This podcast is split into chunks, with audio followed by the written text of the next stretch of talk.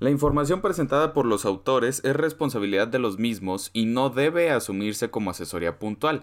Si necesitas una asesoría personalizada, puedes contactar a nuestra firma FC Soluciones Corporativas al correo comunicación arroba. Muchas gracias y que disfrutes este episodio.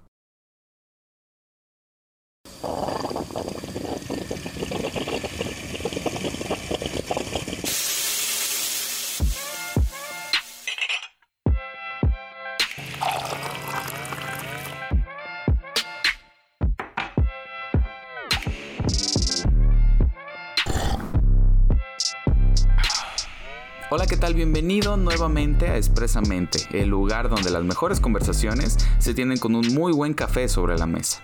En esta semana te dejamos lo mejor de nuestro episodio que tuvimos con nuestro amigo y médico David Decima Johnson, quien nos platica el alcance de la pandemia actual. Así que disfruta mucho el episodio y nos vemos la siguiente semana.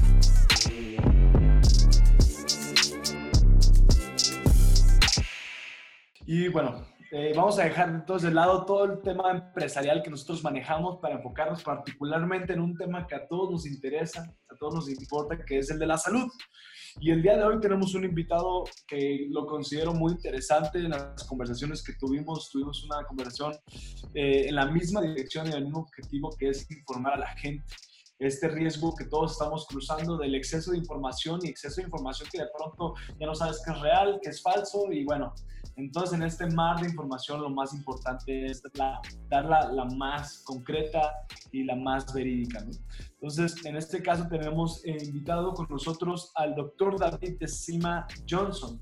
Eh, antes que nada, eh, darte la bienvenida, eh, doctor David, qué gusto tenerte por acá. Gracias por haber aceptado la invitación y que nos regales un poco de tu tiempo. ¿Cómo estás? Dale la bienvenida a la audiencia, que te conozcan antes que nada. Ok, bueno, muy buenas tardes a todos. Yo soy el doctor David Alejandro de Cima Johnson. Yo ahorita me encuentro cursando en lo que es la especialidad de medicina interna y pues quería venir aquí a ayudar a Sergio a aclarar muchas de las preocupaciones que creo que estamos empezando a entender, a entender ahorita que estamos viendo dentro de las noticias que esto se está volviendo más grande dentro de nuestro, nuestro país, vaya. Al final del día, para el mundo eh, médico, ¿qué significa eh, la fase 2, eh, doctor David? Bueno, lo que es la fase 2, eh, como tal, me imagino que ya varias personas han buscado lo que significa cada fase, pero para dejarlo en una manera simple, fase 2 es lo que se le llama como transmisión comunitaria, que es que cuando ya hay un cierto número de casos o se rebasan un cierto número de casos, eh, esto se empieza a convertir en lo que es una transmisión de persona a persona, inclusive si no han viajado o no han tenido contacto de alguien que haya viajado al extranjero. Eh, sí, sí, sí se comentaron los intervalos de tiempo en los que el virus está en las superficies. Por ejemplo, en el plástico se mencionó un rango de 4 a 5 días, en metales y madera de 3 a 4 días y conforme se vuelve más maleable lo que es el, material, pues ya es menos. Eh, pero sí, los rangos estándar son 3-4 días y para plásticos 4 5. Eh, como te digo, todos caemos en pánico cuando nos dicen que hay un virus que tiene muy alta transmisibilidad. Eh, sí, técnicamente sí podría estar en los tenis, pero es muy, muy poco probable que se transmita por medio de, lo que son, pues, las prendas para las extremidades inferiores. Inclusive en el pantalón es poco probable. Eh, realmente tenemos que preocuparnos del torso para arriba y de todo lo que entre en contacto con nuestras manos. Lo único que se puede considerar de esa teoría sería que nosotros al quitarnos los zapatos, eh, que vaya, es difícil que caiga lo que es el virus al zapato, em, pues estamos haciéndolo con nuestras manos. Y posterior a eso, realmente, si no hay un lavado correcto, pues podríamos llegar, si hay contacto con nuestras mucosas, lo más común, ojo, nariz, boca, em, pues si nos tallamos o tenemos alguna clase de contacto, eh, sí puede llegar a inocularse lo que es el virus, pero te digo, esto estamos tratándole de estirar la idea eh, porque es muy poco probable que llegue tan lejos. O sea, sí es posible, más no es la forma común de transmisión. Ok, digo, quiero, quiero también ser muy eh, práctico y muy sencillo en esto. Eh, porque lo que hacemos, la mayoría, puedo hablar también dentro de este eh, círculo o este nicho, es que pues salimos por necesidades, ¿no? Salimos al súper, salimos a la farmacia, salimos incluso por alguna emergencia personal, qué sé yo, o incluso eh, a lo mejor algunos hemos hecho el caso de vamos a casa de nuestros papás para verlos un, momento porque nos hemos resguardado y, y queremos hacer un esfuerzo, ¿no? e ir directo con el familiar. Y lo que hacemos es vas, haces lo que haces y te pones gel, ¿no? Y te vuelves a poner a los dos minutos gel. o sea, realmente, ¿qué tan funcional es eso? ¿Qué, riesgoso es, ¿Qué tan riesgoso es eso? ¿Tiene sentido o no tiene sentido? Digo, esto hablándolo en un caso hipotético donde hay la necesidad de salir y pues hay que tomar medidas preventivas, ¿no? Recomendaciones de qué material usar para lo que es el lavado de manos y cuando pues no podemos viajar, vaya, con lo que es un jabón y no vamos a tener agua disponible para estarnos lavando las manos. Eso es totalmente entendible. Eh, hubo también entre esos, esa esparción de información eh, lo que es que el gel antibacterial no funciona mucha gente decía porque antibacteriales, antibacterias y otros porque simplemente han mencionado que no funciona. Em, realmente lo más adecuado para todo es el lavado de manos, ¿no? Eh, no nos cansaremos de mencionar que por más simple que se escuche, lo que es agua y jabón puede hacer maravillas y a como explica todo mundo, eh, lo que es el virus es un complejo de ARN, se llama, eh, que alrededor tiene una capa, una envoltura, que con esa envoltura que tiene picos, por eso se le conoce como coronavirus, em, estos picos son los que ayudan a que entre a lo que es la célula y a los receptores para estimular lo que es inflamación en las vías aéreas.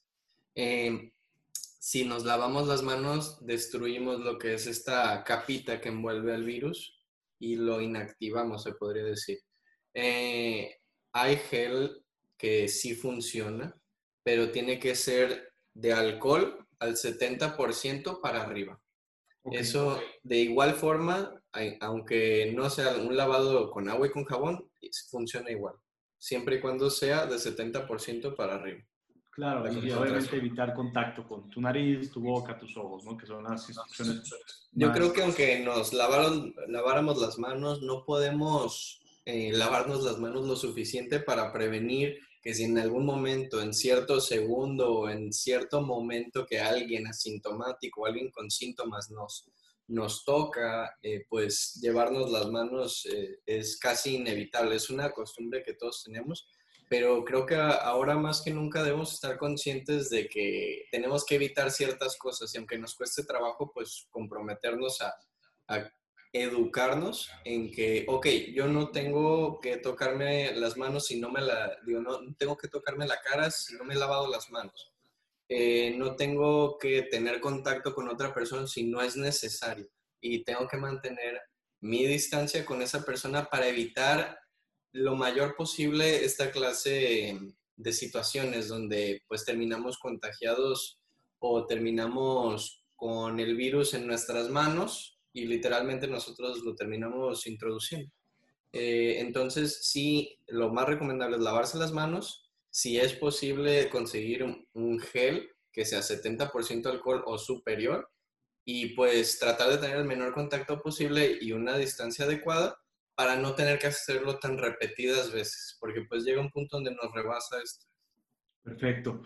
Aquí en los comentarios nos está haciendo un par de preguntas Ana Pau SM. La primera es, ¿sabes aproximadamente cuánto tiempo durará la enfermedad? Creo que es una pregunta bastante interesante. Y lo quisiera aterrizar primeramente, ¿cuánto es el tiempo que puede llegar a durar en México? ¿no? Porque ya vemos que en casos como China, ya se está, que es yo creo que hasta cierto punto el ejemplo más grande a seguir, que ahorita vamos a entrarnos en este tema, eh, en cómo lo han manejado, pues me gustaría hacer la pregunta, ¿cuánto tiempo proyecta en México la enfermedad? Pues tú mismo lo dijiste, ¿no? Es nuestro ejemplo a seguir China, más pues hemos visto otras situaciones o se han pintado otros panoramas, contrastes o lo que quieras en otros países, ¿no? Ahorita tenemos a Italia o a Estados Unidos que pues van liderando lo que son las estadísticas en casos eh, y pues se podría decir que ellos son primer mundo, vaya, y pues ve cómo les está yendo. Todo depende de la prevención. Realmente es una situación tan simple que eh, hay manera primaria, secundaria y terciaria de manejar una enfermedad y no tienes idea de lo simple que se escucha lo primario, que es el prevenir, eh, contrastado con lo que es secundario, que es tratar la enfermedad, y terciario, tratar las complicaciones de esto. Bueno, eh, respondiendo a la pregunta, se han establecido un montón de fechas, no hay ninguna fecha definitiva porque esto depende de cómo actúe dentro de nuestra población el virus. Apenas estamos llegando a lo que es los miles de casos y pues realmente la fecha más próxima que se estipuló es mayo y no es una fecha oficial y creo que estamos viendo que que probablemente no estemos acorde a la mejor fecha. Y hay otras fechas más sombrías que apuntan hasta septiembre. Pero creo que conforme vayamos avanzando, eh, es como vamos a ir viendo que esto se va a ir eh, resolviendo, vaya. Eh, esto tenemos dos opciones y creo que eso ya se lo han pintado a la población en general. Hay dos curvas, una curva que es un pico en la que los casos aumentan de manera exponencial y hay una curva en la que es como una meseta, vaya, no hay un pico, pero sigue aumentando lo que es la tasa de casos, pero se estanca. Sí hay casos, pero al mismo tiempo se están resolviendo o no tienen un desenlace muy favorable. Pero si tenemos las precauciones adecuadas, la mayoría debería tener un desenlace favorable por el número de casos que se dé y no habría una saturación de lo que es el sistema de salud, porque si está, se da ese pico que se dio en Italia y aumentan los casos ahorita de mil, o bueno, estamos en 1200, eh, si aumentan de 1200 a lo que son 9000 de tres días, o sea, de ahorita tres días, eh, realmente sí nos pone con mucha carga de trabajo en nuestras manos y ahí es cuando empieza a haber mayor problema o mayor complicación porque aunque todos sepamos, este es un virus que todavía no tiene un tratamiento, no tiene una cura, es peor si tú no tienes atención hospitalaria si la necesitas y si sobrecargamos el sistema de salud, no vamos a tenerla ni aunque, aunque no haya cura, tendríamos menores probabilidades de darle el tratamiento a alguien si sobrecargamos esto. Entonces, pues no, no hay una fecha definitiva, pero depende mucho de cómo nos comportemos nosotros. Claro. A, cuánto va a durar. Esta meseta dura más que el pico, porque en el pico nos enfermamos todos, pero es menos eh, perjudicable a futuro. Claro, totalmente, totalmente. Entonces, ahí, ahí es donde realmente representa la importancia y, y la responsabilidad de, ¿sabes qué? Sí detenerte y no salir, ¿no? O sea, esto es el costo eh, contra el costo futuro. O sea, el que, te, el que te detengas hoy de salir puede ayudar y beneficiar en un futuro, ¿no? Y como bien lo mencionas, pues depende mucho de la acción del mexicano. Ahora, esto también es una segunda pregunta que hizo esta Ana Pau SM y que la considero también muy puntual y obviamente deseándolo eh, en lo menos posible, en los casos menos posibles. Pero dice ella, ¿Cómo cuidar a un enfermo aislado en casa? ¿Qué cuidados debemos de tener para no contagiarnos? En una situación hipotética que no se la deseamos absolutamente a nadie, ¿qué debemos de hacer? Ok. Eh, los cuidados del paciente aislado, una vez que da positivo a lo que es el, el virus COVID-19, es en un cuarto, para empezar. Eh, yo tengo eh, COVID-19 y me tengo que encerrar, en lo que es un cuarto de la casa para esparcir lo menos posible, porque es muy común que vivamos con otras personas, eh, lo menos posible lo que es el virus. Y si estas personas no están contagiadas aún, pues tengo que disminuir el rango de contagio, vaya. ¿Cómo eh, vamos a hacer para sobrevivir lo que es un plazo de 15, a, bueno, 14 días eh, en aislamiento? Porque pues imagínense, si lo que es ahorita todas las historias que están subiendo de día, ya perdí la cuenta de cuarentena. Em, ¿Sí me escuchas? Ahí está. Perdón. Eh, eh, entonces estoy... ¿Me escuchas? Sí, estoy todo bien. Sí, estoy todo bien. Ok, eh, día, ya perdí la cuenta de cuarentena. Ya, ya se ve como la gente que está respetando lo que es cuarentena se, se está desesperando. Entonces, imagínate estar aislado en un cuarto por dos semanas. Realmente suena como algo de locos, ¿no? Eh, pues mira, una vez aislado en el cuarto, y esto es para que lo tomen a consideración si llegasen a dar en, positivo a lo que es COVID-19, eh, es algo que tenemos que hacer por los demás con los que vivimos. Eh, te tienes que aislar. Alguien tiene que establecerse como tu cuidador. Eh, por lo general, si vivimos con nuestros padres, por ejemplo, eh, designar al que tenga menor factores de riesgo. Por ejemplo, no es lo mismo que me cuide mi madre que no tiene ningún factor de riesgo como hipertensión, diabetes, eh, asma o algún problema pulmonar, a que si me trata lo que es alguien que no los tiene.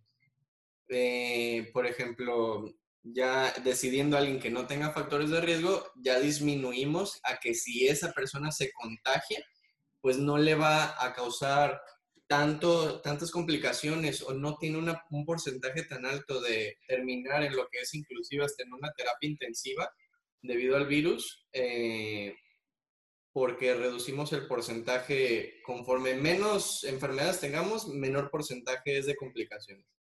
Entonces, ya una vez estableciendo quién va a ser el cuidador, esa persona tiene que llevar la comida en cualquier tipo de estante y colocarla en lo que es al lado de la puerta y así como se escucha.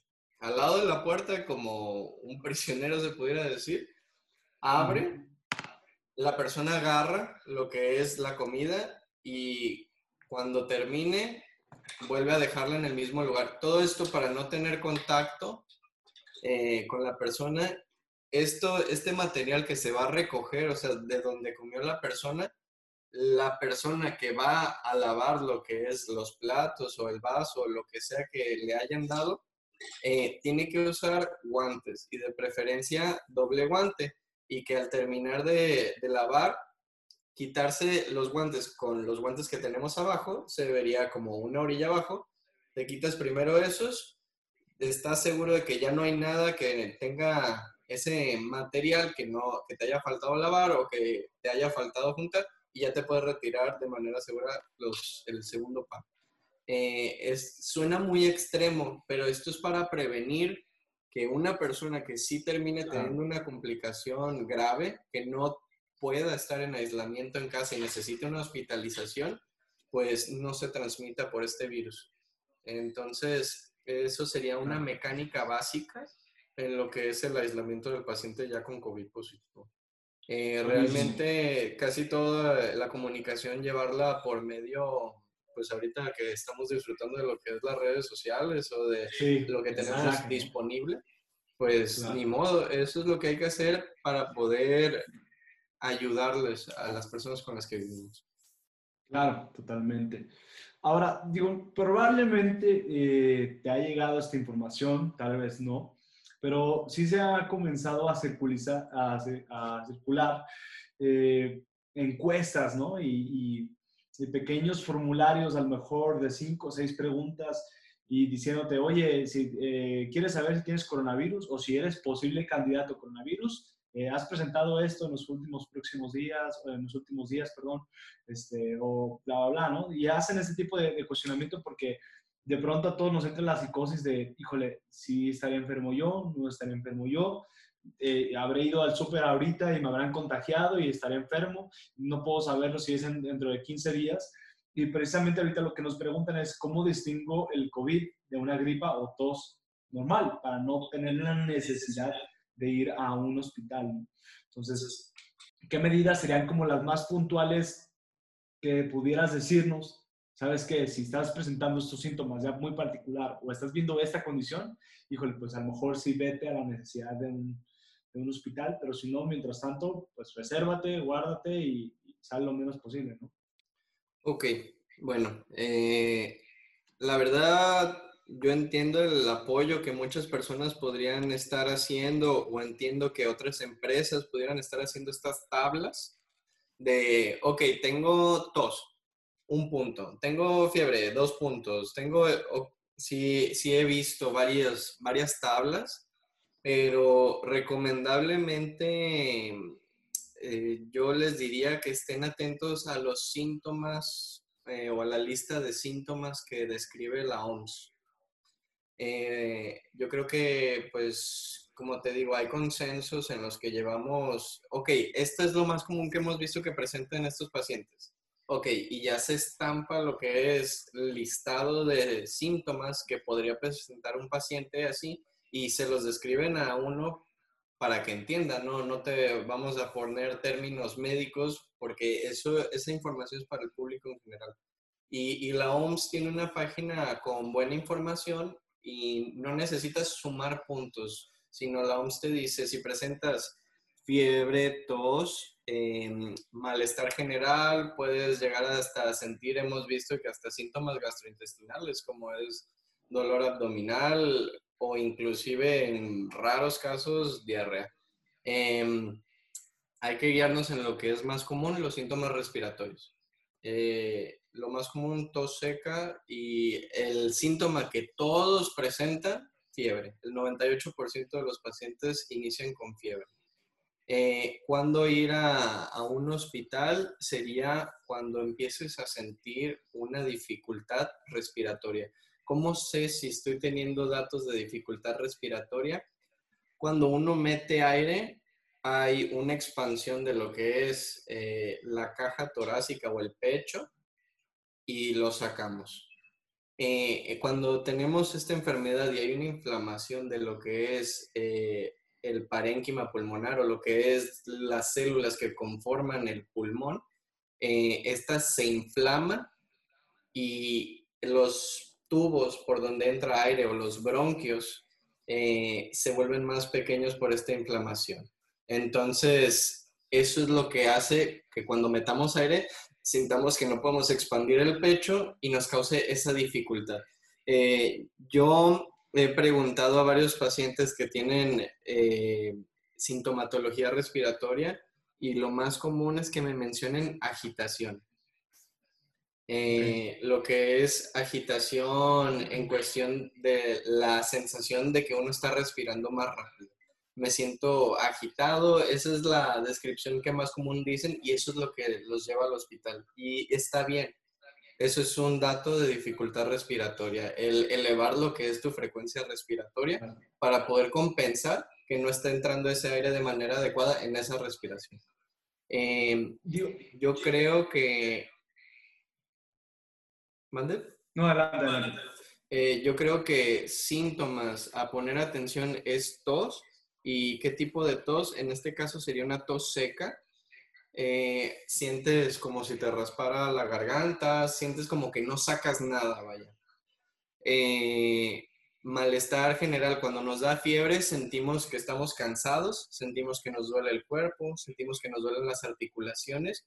Todo eso en la fase en la que estamos ahorita, no podemos darnos el lujo de que pensar en que es una gripa. Tenemos que comportarnos como si fuera COVID-19, aunque no lo tengamos, aunque sea negativo el paciente, hay que tratar de tener esas medidas preventivas porque en caso de que sea uno positivo, si yo no creía que era positivo y tuve contacto con otras personas, puedo perjudicar a esas personas por no haber asumido en estos momentos. Entonces, si presentas fiebre, tos, malestar general, dolor del cuerpo, dolor de cabeza, puedes quedarte en tu casa sin problemas. Eh, si nadie en tu familia tiene estos síntomas, te recomiendo que te aísles en tu cuarto.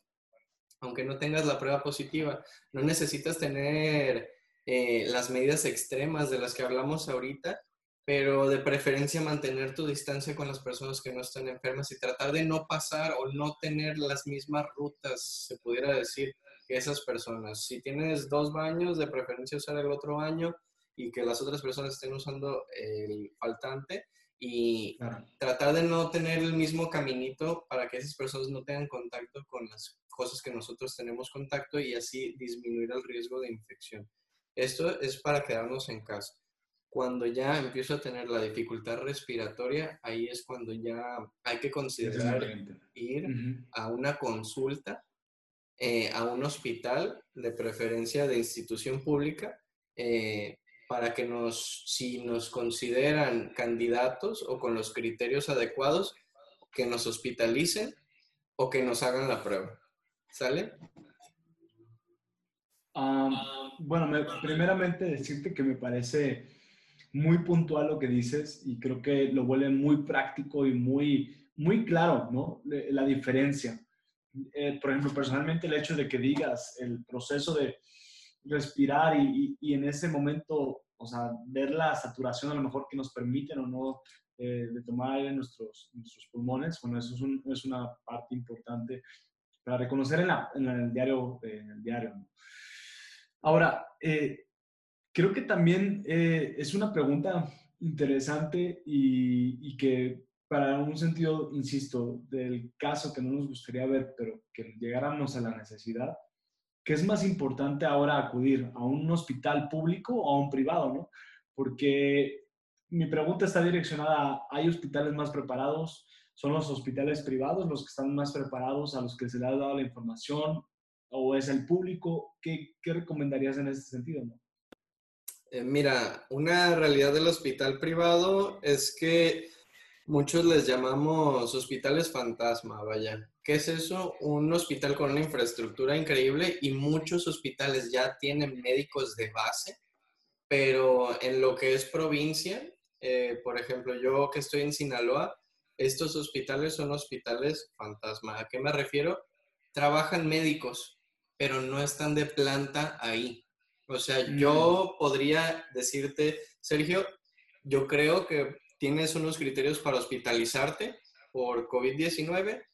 Te recomiendo que te vayas a este hospital particular y te voy a estar eh, yendo a ver todos los días en las mañanas. Y si pasa algo, me marcan y ya yo voy.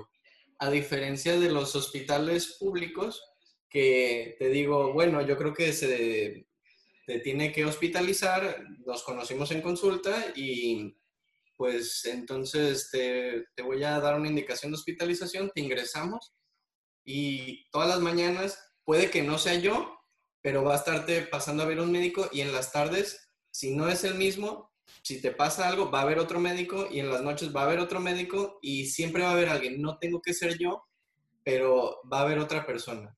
Y eso es la, la, diferencia en lo que es provincia, porque, por ejemplo, el Hospital ABC tiene sus propios médicos y ya están de base, pero la mayoría de los hospitales privados a lo que es alrededor, lo que no es ciudad grande, eh, muchos de ellos eh, carecen de médicos de base. Y pues eh, no digo que por eso vaya a ser un problema, pero pues de preferencia es mejor tener a un médico al lado aunque no sea el mismo, a que le tengan que llamar a uno y que por hacerles del destino no esté disponible y pues no digo que no se pueda mantener eh, o no se pueda resolver el problema sin ese médico, pero pues crea cierta inseguridad.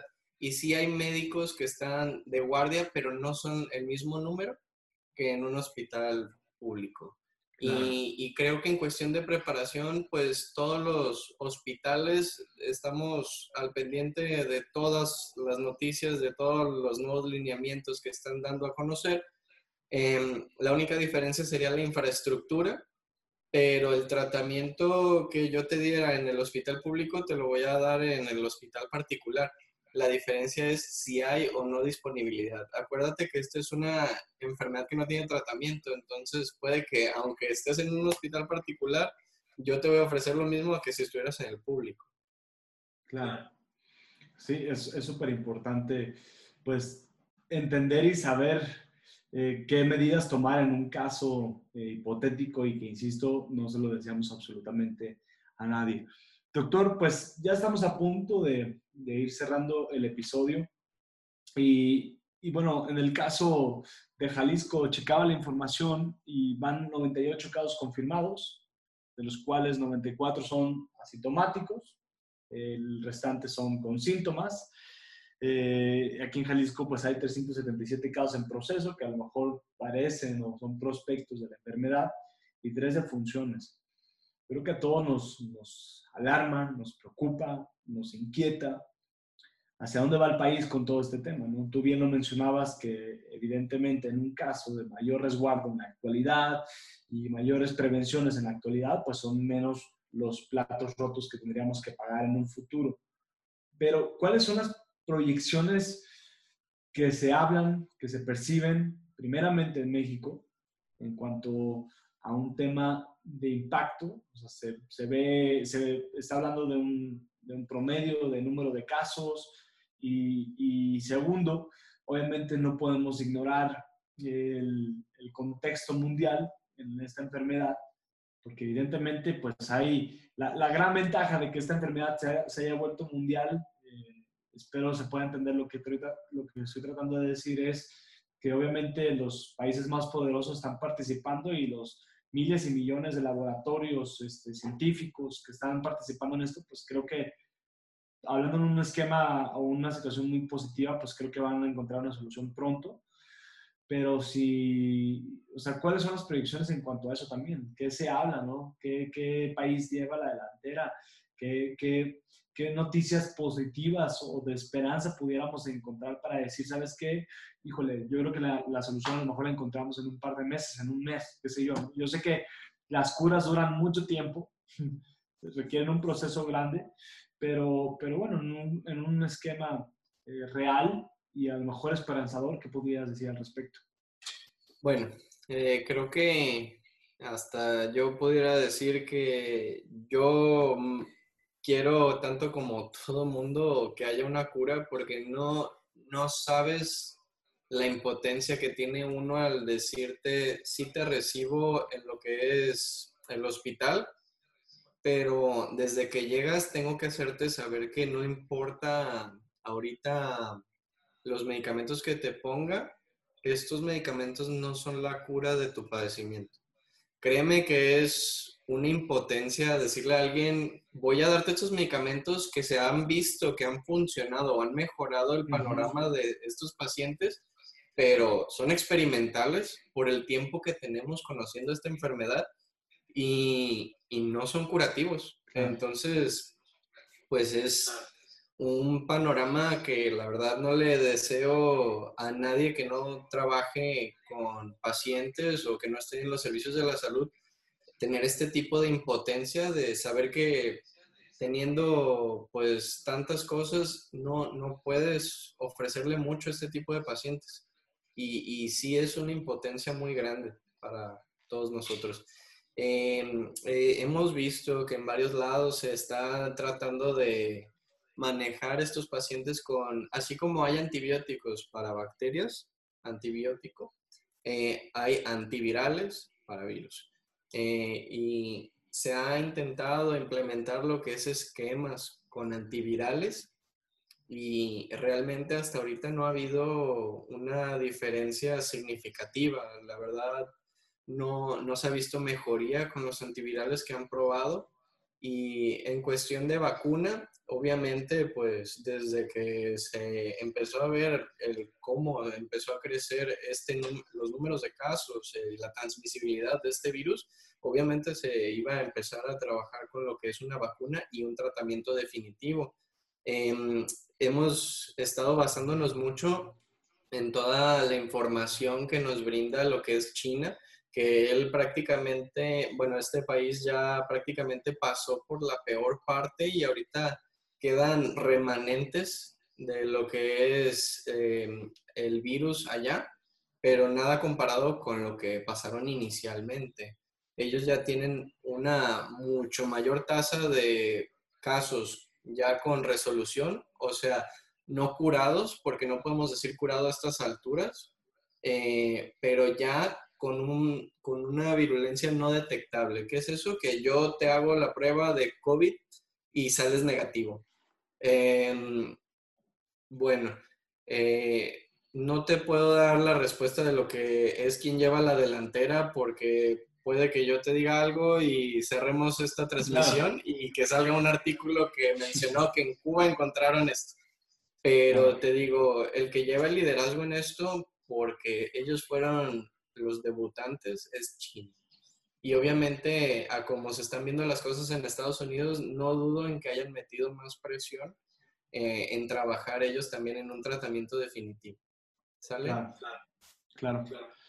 Y digo, ya para estar a punto de cerrar, hace poco, eh, y no, no, quisiera quedarme con la duda, pero hace poco eh, nos dijeron que a lo mejor medicamentos como Tempra, ibuprofeno, Tylex o Tafirol, si no me equivoco en la pronunciación, eran medicamentos que a lo mejor eran hasta cierto punto funcionales, ¿no? O que eran así como de esos medicamentos, como tú bien dices, si bien no curatorios, pero sí a lo mejor para disminuir en ese momento el dolor o, la incomodidad o el escurrimiento nasal.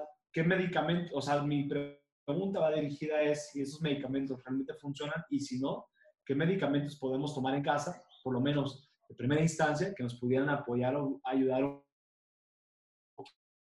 en un caso. Eh, darte lo que es una receta de cocina, pues no, no es lo correcto, ¿no? Pero los medicamentos que me mencionaste, por ejemplo, ya ves que a todo mundo le encanta mencionar hashtag paracetamol, que pues varios de esos medicamentos tienen que ver con él, eh, pues sí mejoran en lo que es la sintomatología leve del paciente, pues al final del día eh, funciona, tiene funciones antiinflamatorias y también sirve como algo que se llama antipirético, o sea que baja la fiebre. Em, todo eso se le llama tratamiento sintomático y en una enfermedad por COVID leve sí ayudan mucho este tipo de, de medicamentos. Eh, pues realmente lo más que se puede recomendar de esos porque está eh, el Advil, em, está también el naproxeno, está un montón de medicamentos que pudieran bajarte lo que es la fiebre, pero el más recomendable hasta ahorita es el paracetamol. Eh, realmente lo que es el género antiinflamatorios no esteroideos, eh, que es ibuprofeno, naproxeno, diclofenaco y todo eso, ahorita no estamos recomendándolo tanto. ¿Sale? Y lo que es antihistamínicos, como por ejemplo la loratadina, em, pues la clorfenamina, la hidroxicina y todo eso, eh, también pueden funcionar, más son tratamientos sintomáticos, o sea, de que si yo estoy teniendo mucho moco, eh, me tomo esto y, reseca lo que son las mucosas y ya no tengo tanto moco. Lo vuelve, lo vuelve menos molesto, más no te va a curar. Eh, pues realmente eh, hay que considerar lo que es el uso de estos manejos que ya hemos usado para gripes que no necesitan un médico para que se automedique. Em, realmente, pues nomás son sintomáticos y creo que el público en general, la mayoría ya sabe cuáles tiene que tomar. Eh, yo usualmente lo individualizo para lo que va sintiendo la, la persona. Pero yo creo que si sacamos una conclusión de esto, eh, el mejor sería pues estar usando y pues ni modo caer en lo que es el estereotipo del paracetamol en estos casos. Eh, sí. Realmente ahorita es el que mejor manejo sintomático tiene y pues es para sintomatología leve. No te va a curar, pero puede que te haga sentir un poco mejor a través de lo que es la enfermedad. Claro. Además, si me permites, em, hubo una controversia y compras de pánico por un medicamento en específico que se llama hidroxicloroquina. Ok. Eh, si han notado, eh, se han comentado varias cosas de este medicamento y sí es usado en el tratamiento de las personas con COVID, pero tienen que ir con un médico que se lo recete y lo más probable que si les receta este medicamento es porque los van a hospitalizar. Este medicamento no es un juego y no es algo que te puedas tomar en casa o automedicar. Eh, tiene muchas complicaciones, eh, ya sea desde tener problemas con la vista y los que más tememos los médicos que están teniendo los pacientes que se están automedicando sin saber dosis correcta o no estarse monitorizando constantemente, problemas del corazón. Pueden tener hasta arritmias y puede llegar a complicarse de manera hasta fatal. Eh, por eso nosotros cuando damos este medicamento eh, para esto, eh, estamos monitorizándolos constantemente, estamos viendo cómo está el corazón eléctricamente para ver si está teniendo problemas, bajar la dosis o suspenderlo. Y eso no lo pueden hacer ustedes en casa. Eh, y algo que notamos nosotros es que hubo muchas compras de pánico de lo que es este medicamento. Eh, realmente este medicamento también tiene usos para otras enfermedades, como por ejemplo lo que es el lupus. Eh, es una enfermedad que lleva uso de este tratamiento, inclusive la artritis reumatoide también lleva uso de este tratamiento y están dejando sin tratamiento a estos pacientes por hacer compras de pánico. Claro. Eh, y otra cosa que estamos viendo, pacientes que hospitalizamos nosotros con probable COVID o inclusive ya pacientes que nos dan positivo, les decimos que compren el medicamento para poder dárselos nosotros y no podemos porque ya no hay. Entonces, por favor, si ven en algún lado que hay que comprar este medicamento, primero consúltenlo con un médico porque no saben el desabastecimiento que puede hacer la gente con compras de pánico y podrían llegar a perjudicarse a sí mismos y a otras personas con otras patologías o enfermedades. Creo que, creo que mencionas un punto muy importante para todos los que no somos médicos y, el público en general, que es tener este sentido de, calma, ¿no? De, tranquilidad, de, ser un tanto fríos y objetivos en, los pasos, decisiones y acciones que estamos tomando, porque dejarnos llevar por el pánico lleva esto a un nivel muchísimo más complicado y que nos hacen tomar decisiones que generan un efecto dominó negativo, como lo que acabas de mencionar. Es súper importante y yo creo que de verdad, tristemente, el mexicano está muy acostumbrado a tomar decisiones médicas sin consultar a un médico. Yo creo que eso sería la, una de las primeras conclusiones importantísimas, el de verdad tomar con seriedad el consultar con un médico a mí me gusta siempre polarizar un poco eh, los episodios, hablando con mucha eh, crudeza, eh, con frialdad, hablar con, con factores reales, pero también al mismo tiempo siempre nos gusta poner pequeños tintes de esperanza, ¿no? hablar del sentido positivo. Y, lo que ha hecho China en estos últimos días me ha parecido personalmente fenomenal que es mandar medicamentos, mandar instrumentos, lo que se necesita. Y ellos particularmente colocando una frase, obviamente en chino, pero aquí lo tengo en español, que dice, somos olas del mismo mar. Y eso es un fragmento pequeño de un poema budista. Y lo que está queriendo decir China con esto es, estamos juntos en esto, ¿no? estamos sufriendo todos de esto, pero al final del día todos somos humanos y, y hay que ayudarnos.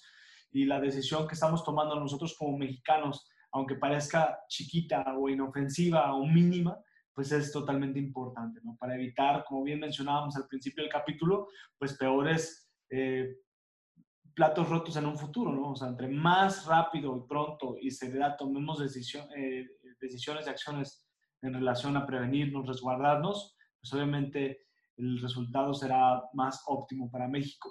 Eh, doctor, finalmente me gustaría que termináramos con una conclusión tuya, con qué te quedas al final del episodio, qué es lo que le dirías a las personas que nos han estado escuchando a través del live y los que nos van a escuchar a través del podcast que va a salir en estos próximos días.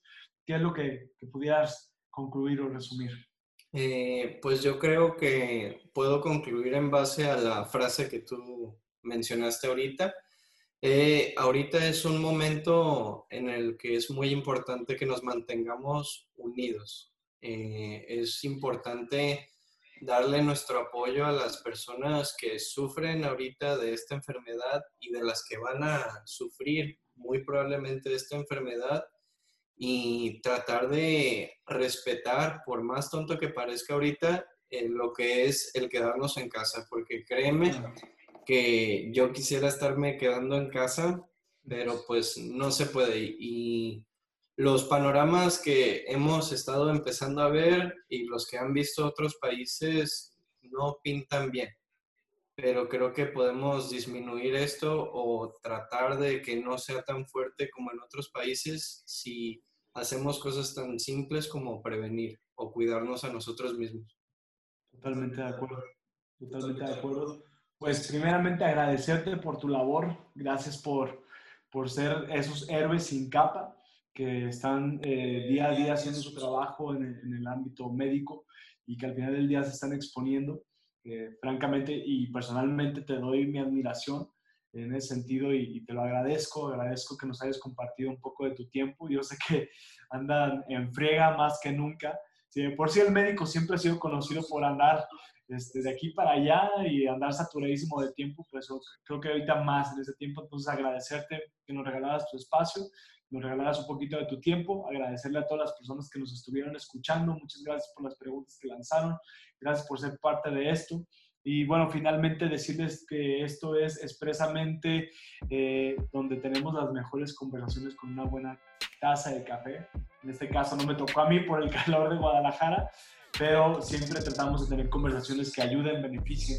Y si es la primera vez que nos escuchas o la primera vez que nos encuentras, bueno, pues te invitamos a que puedas darte una vuelta a través de nuestras redes sociales. En Instagram estamos, como bien lo presenta aquí la, la red, expresamente-mx y en Facebook estamos como expresamente MX. Y si nos quieres escuchar, nos puedes escuchar a través de Spotify, Apple Podcasts, Google Podcasts y cientos de plataformas más. Entonces, pues muchísimas gracias, doctor David. Gracias por estar aquí con nosotros. Agradecemos tu tiempo y gracias para todos los que estuvieron aquí. Eso fue Expresamente. Nos vemos. Tengan bonita tarde. Muchísimas gracias por escuchar este episodio de Expresamente. Solo tú puedes hacer que este contenido que decidiste escuchar siga mejorando para ti día con día y te invitamos a que nos sigas en nuestras redes sociales, en Instagram como arroba expresamente-mx y en Facebook como expresamente mx. Ahora, ¿Quieres enterarte de todo lo que ocurre en el tema financiero, fiscal y económico? Sigue nuestro newsletter que se encuentra en nuestra página de Facebook de FC Soluciones Corporativas. Esta es una marca aliada a Expresamente, es de la familia de Expresamente. Puedes agendar tu cita y créeme que habrá un equipo de contadores y fiscalistas listos para brindarle apoyo y solucionar cualquier problema en tema financiero de tu negocio. Así que visita nuestra página, agenda tu cita, reúnete y haz que tu negocio explote ese potencial financiero que tú ni siquiera sabías que estaba ahí. Muchísimas gracias y nos vemos la siguiente semana. Hasta luego.